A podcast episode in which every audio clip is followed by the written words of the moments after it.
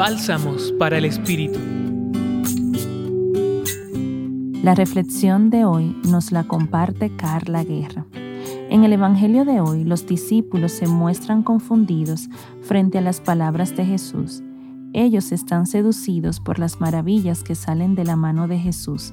Le conquista lo esplendoroso de su persona. Sin embargo, Jesús les invita a cambiar el foco. Pongan sus oídos a estas palabras. El Hijo del Hombre va a ser entregado.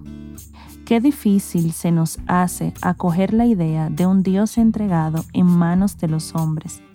Mientras en nuestra vida todo marche bien y el seguimiento no traiga consigo renuncia, entrega y despojo, parece que todo lo entendemos y acogemos totalmente a Jesús como nuestro Dios. Pero, ¿y cuando llegue la cruz? Cuando por ser fieles a la vida, al amor, a la bondad, aparezca el dolor. En esas ocasiones nos puede pasar lo mismo que a los discípulos, la incomprensión y más aún el temor sin querer preguntar.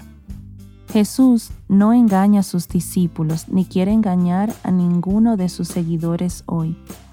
La vida vivida desde Él no será siempre maravillosa desde el punto de vista del placer, sino que también puede resultar con una cuota de tensión y despojo, pero más allá de eso será una vida que merece la vida vivir.